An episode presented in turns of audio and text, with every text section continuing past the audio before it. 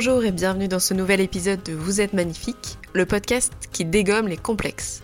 Je suis Margot Pastor, photographe et photothérapeute, et j'ai pour objectif d'accompagner les femmes vers l'acceptation et l'amour de leur corps et sur le chemin parfois difficile de la confiance en soi. Chaque semaine, j'interviewe des femmes qui ont réussi à surpasser leurs complexes et qui nous racontent leurs histoires et comment elles sont devenues plus confiantes. Arrêtez de vous comparer, devenez la meilleure version de vous-même, sans régime, sans baguette magique. Je vous donne des conseils pour vous sentir mieux dans votre corps et dans votre tête parce que vous êtes magnifique tel que vous êtes. Bonjour, bonjour. Aujourd'hui, je vous faire un petit épisode en solo euh, parce que j'aime bien ça, discuter avec vous. Et surtout aussi parce que ça me permet d'aborder euh, des sujets plus personnels de manière euh, plus approfondie, ce qui est une bonne chose je pense. Donc je vais vous parler aujourd'hui d'un sujet, un sujet compliqué puisqu'il s'agit de mon poids et de mon ventre. Parce que les deux sont un peu liés, euh, en tout cas dans mes complexes, parce que quand je prends du poids, je prends tout dans le ventre quasiment. Et si ça se répartit sur le reste de mon corps, euh, on va dire que ça me dérange moins que sur mon ventre. Il y a, enfin voilà, en gros mes fesses, euh, je m'en fiche un peu. Voilà, si je prends des cuisses aussi, mais c'est pas ce qui me traumatise. Je, à un moment j'étais un peu, j'aimais pas trop mes bras, mais j'ai fait plein de tatouages super jolis dessus, donc maintenant j'y fais beaucoup moins attention. Par contre, je suis toujours, toujours, toujours complexée par mon ventre et même si ça évolue un petit peu, euh, c'est encore un sujet qui est euh, compliqué. Donc euh, si ça se trouve dans quelques mois, j'espère pas quelques années, je vous ferai peut-être un petit épisode d'update pour dire où est-ce que j'en suis par rapport à ça. Mais pour le moment, on va dire que c'est encore compliqué. Alors, j'ai un peu réfléchi parce que j'ai déjà fait euh, un premier un premier jet de ce podcast mais c'était un peu brouillon donc euh, je vais essayer de, reprendre les choses dans l'ordre chronologique plus ou moins je vais faire aussi des apartés euh, pour comprendre un peu mon rapport avec mon poids et euh, peut-être que bah, ça, vous, ça vous parlera, j'espère que ça vous parlera. Enfin, j'espère pas forcément que ça vous parlera d'ailleurs, parce que ça veut dire que vous êtes aussi complexé que moi, mais en tout cas, ça peut vous donner euh, un peu une idée et que vous vous rendiez compte que vous n'êtes pas seul. Euh, c'est surtout ça hein, l'objet de ce podcast, se rendre compte que qu'on n'est pas seul à avoir des complexes, qu'on n'est pas seul à avoir un chemin chaotique sur le sujet. Moi, je suis née dans une famille où le poids, c'est quand même un gros sujet. On va pas se mentir. Donc, ma mère a été adoptée. Euh, donc, elle n'a pas le même euh, ADN que ses parents. Pourquoi c'est important que je dise ça? Parce que la, le rapport au. Enfin, le fait de grossir ou pas, c'est aussi quelque chose tout simplement qui vient des gènes. Si vous avez. Si vous êtes dans une famille euh, et vous n'avez pas le même, euh, ADN que vos parents, et vos parents sont très maigres, et que vous, bah, euh, êtes plutôt grosse ou gros, ça peut être aussi, pas forcément que du psychologique, évidemment, il y a aussi l'ADN, tout simplement. Donc c'est une grosse partie des raisons comment est notre corps, et ça paraît logique, mais je préfère le redire, parce qu'on pense que tout est adapté, enfin tous les régimes sont adaptés à tout le monde, que tout le monde peut être euh, très très mince toute sa vie, alors que, c'est complètement faux. Donc voilà, donc ma mère, euh, je pense elle est comme moi, elle a plutôt tendance à prendre du poids dans le bas du corps. Et, en fait, euh, elle s'est pris beaucoup de remarques pendant son enfance, son adolescence, par ses parents, et puis après par, par son mari. Et voilà, donc je pense que, après ce que je vais expliquer par la suite, euh, ça pourrait être expliqué par ce contexte-là. Voilà, donc moi, ben, au départ, comme tout le monde, quasiment, euh, j'avais pas du tout conscience de mon corps. Mon corps, il me servait à monter aux arbres, à courir, à jouer, euh, enfin voilà quoi. Ce qui devrait peut-être être, le cas sur tout le reste de sa vie, c'est-à-dire mon corps est un super véhicule super chouette qui me permet de faire plein de choses. Bon bah ça, ça a été jusqu'à l'adolescence. Et puis au collège, euh, les choses ont changé. Déjà parce que bah, j'ai changé physiquement. Pas assez vite à mon goût, pas de manière uniforme. J'aurais bien aimé que tout se passe en même temps, mais bon, évidemment non. Si vous avez écouté l'épisode 0, vous savez que j'étais très complexée par ma poitrine, qui ne venait pas. Euh, par contre, bah, j'avais... Euh, alors maintenant, quand j'y pense, euh, je... Enfin, je sais pas où je voyais ça, mais je considérais que j'avais un peu de ventre. Un, petit bidou, quoi. Et en fait, on m'a fait remarquer, je sais plus si c'était en cinquième ou en quatrième, et on m'a dit toi, de toute façon, c'est trop mignon, t'as un petit ventre de bébé. Sauf que ça m'avait pas plu du tout. Et c'est une phrase qui m'est restée un peu euh, dans la tête, en mode. Euh, en gros, bah, je, je, je, je, me transformais pas en femme. Je pense que c'était en quatrième. Et du coup, euh, dans ma tête, il se passait plein de choses avec l'adolescence, mais physiquement, physiquement j'avais l'impression qu'il n'y a, a, pas grand chose qui, changeait. Ou alors pas comme ça me plaisait, parce que bon, les poils, tout ça, ça pousse, il hein, n'y a pas de souci, mais alors je sais pas, je, me sentais dans une période compliquée, bon, comme euh, finalement beaucoup d'adolescents, hein, je, je, je, sais, j'étais pas la première, je suis pas la dernière. Et ensuite, euh, j'ai vécu donc en quatrième du harcèlement scolaire, donc je vais pas tellement m'étendre là-dessus. Mais tout ça pour dire que je me suis sentie. Euh, je me suis sentie rejetée. Vraiment, c'était une période très très compliquée. Et ça a beaucoup influé sur mon regard sur mon corps. Mais ça, je l'ai compris bien, bien plus tard. Donc je me rappelle de photos, euh, quand je regardais les photos de moi à l'époque, euh, vraiment je, me détestais. Et habitant dans le sud de la France, et ayant une piscine euh, chez mon père et chez ma mère à l'époque, puisque mes parents sont divorcés, et ben, et ben je n'allais pas, je n'allais, je voulais pas me mettre en maillot de bain. Enfin, je voulais pas aller à la plage, je voulais pas me montrer, c'était, c'était catastrophique. Alors que je pense que mon poids était à cette période-là tout à fait normal. Euh, enfin, je le sais même, il était tout à fait euh, normal. Enfin, voilà quoi, il, était, y avait pas, j'étais pas en surpoids ni quoi que ce soit. Euh, et puis je suis passée, passée au lycée. J'ai fait mon premier régime, je crois, quand j'étais en première, une colo en Espagne. Et j'ai pris du poids à ce moment-là pendant cet été-là. Et on a commencé à me le faire remarquer. Voilà, on a commencé à me faire remarquer que j'avais pris du poids. J'ai fait ce premier régime encouragé par ma, par, ma mère. Hein. Euh, enfin, encouragé, elle m'a pas dit. Elle, m'a jamais dit, voilà, t'es grosse, faut que tu perdes du poids. Elle m'a dit, si tu veux perdre du poids, tu pourrais faire ça. Donc, je ramenais ma salade. Une salade dans, un truc en plastique avec, vous savez, une sauce à part que je mettais pas. Et à l'intérieur, devait y avoir. Euh, trois morceaux de maïs, euh, quatre morceaux de tomates qui se battaient en duel et quelques dés mentales, quoi. Un truc, euh, voilà. Et ça, tous les midis, tous les midis, pendant je sais pas combien de temps, je me rappelle plus, peut-être un mois ou deux, pour, entre guillemets, perdre du poids. Donc je sais même plus, euh, je me rappelle plus combien j'avais perdu et, et, et, combien je faisais, enfin je j'ai pas trop la mémoire de, de mon poids parce que j'ai tellement fait de yo-yo dans ma vie que bon, euh, bah, c'est un peu compliqué de garder la trace. Mais voilà, pour vous donner une idée.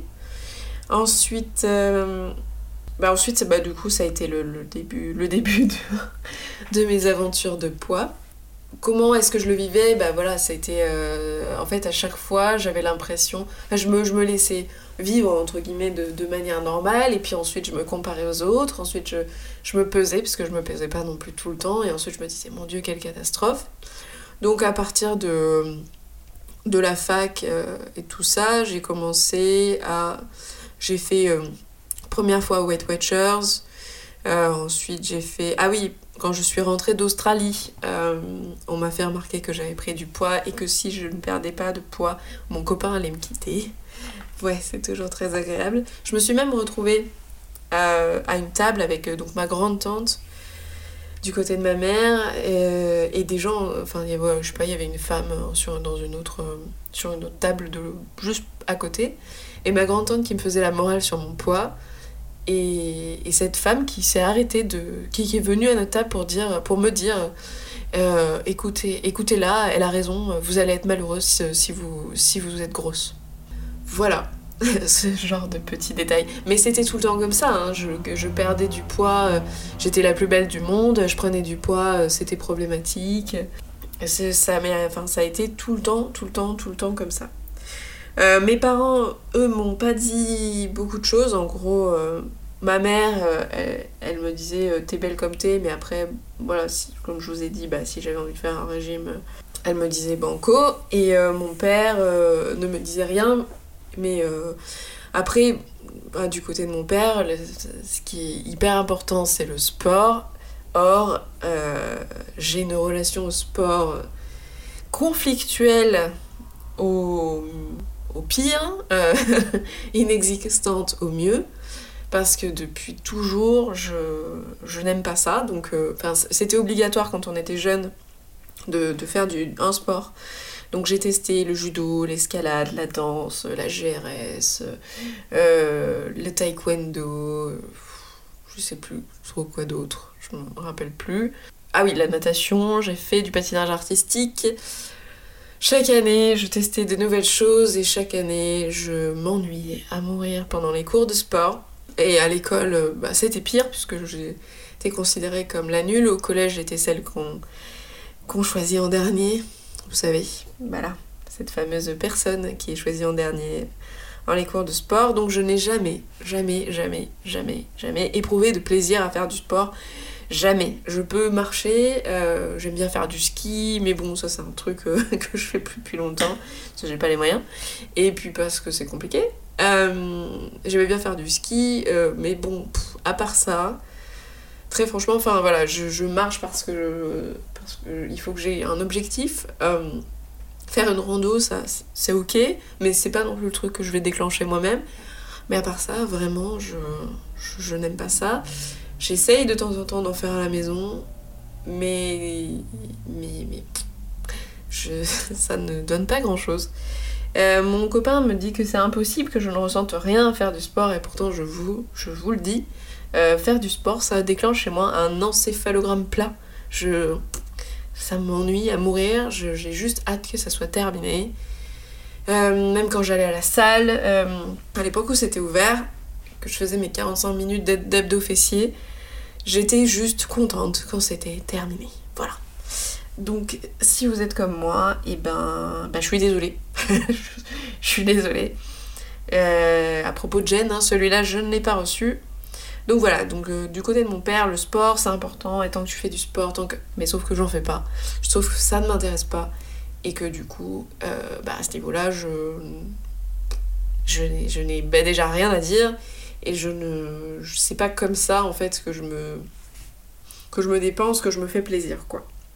Pour reprendre un peu on m'a toujours euh, fait des remarques sur mon physique euh, ça a été le cas aussi euh, en couple j'ai été avec quelqu'un qui m'a dit que j'étais enfin qui m'a fait comprendre que j'étais trop grosse alors là je vous dis tout ça j'étais même pas vraiment enfin j'étais loin d'être d'être grosse et obèse. Hein. Je faisais 60 euh, kilos pour 1m60.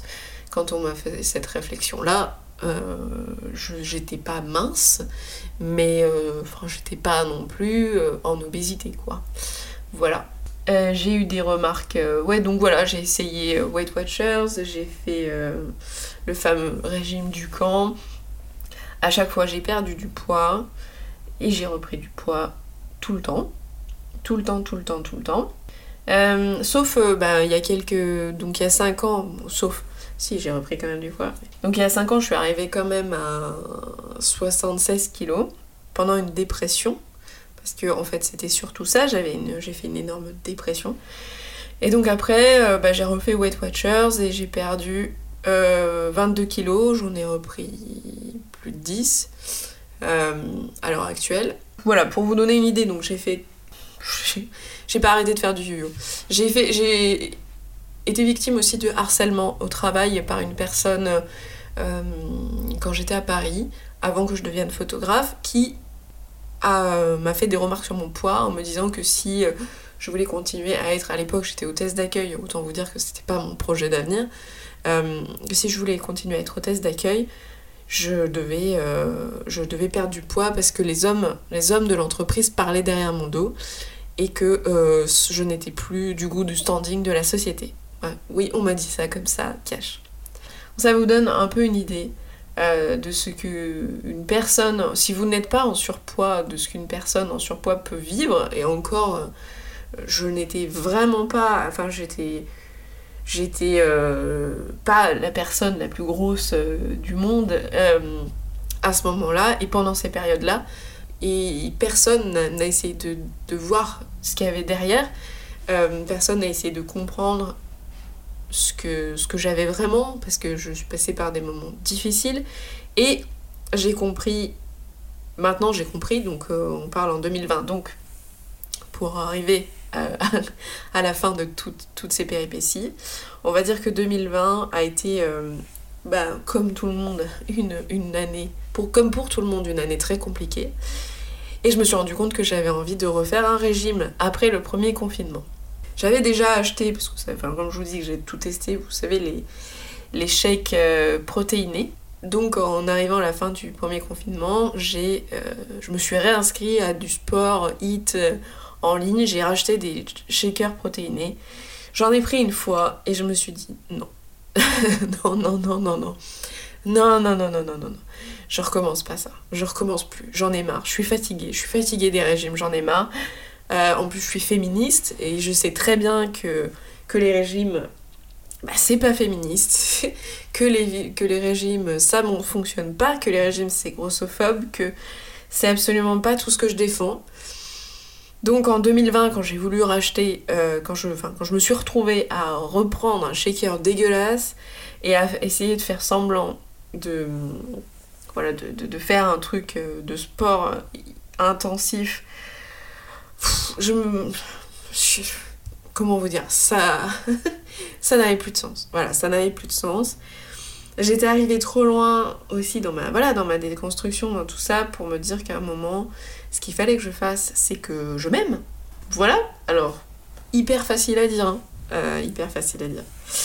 Et que j'aime cette partie de moi que je, ne supporte pas, qui est mon ventre. Même quand j'ai perdu 22 euh, kilos, euh, je détestais mon ventre. Euh, voilà, je porte jamais de bikini sur la plage, je porte toujours un une pièce. De toute façon, je reste à l'ombre, hein, donc euh, c'est pas, pas grave pour les marques du maillot, puisque je suis toute blanche. Bref, je, il, fallait que je fasse quelque chose, c'était plus possible. J'ai pris les choses un peu en main et j'ai décidé de, de me faire aider. Voilà. Parce que je me suis dit qu'il y avait des choses que j'avais faites moi-même, mais que je pouvais pas hum, tout gérer. Bah déjà, je suis allée voir une psy alors ça me semble bizarre là que je parle de ça alors que je parle de mon poids. Je suis allée voir un pour essayer de m'équilibrer déjà première chose psychologiquement. Et ensuite, euh, donc j'ai découvert la photothérapie et je l'ai testée sur, euh, sur moi. avec Elodie euh, Monsernessueur, elle l'a testé sur moi et j'ai repris des séances avec elle par la suite.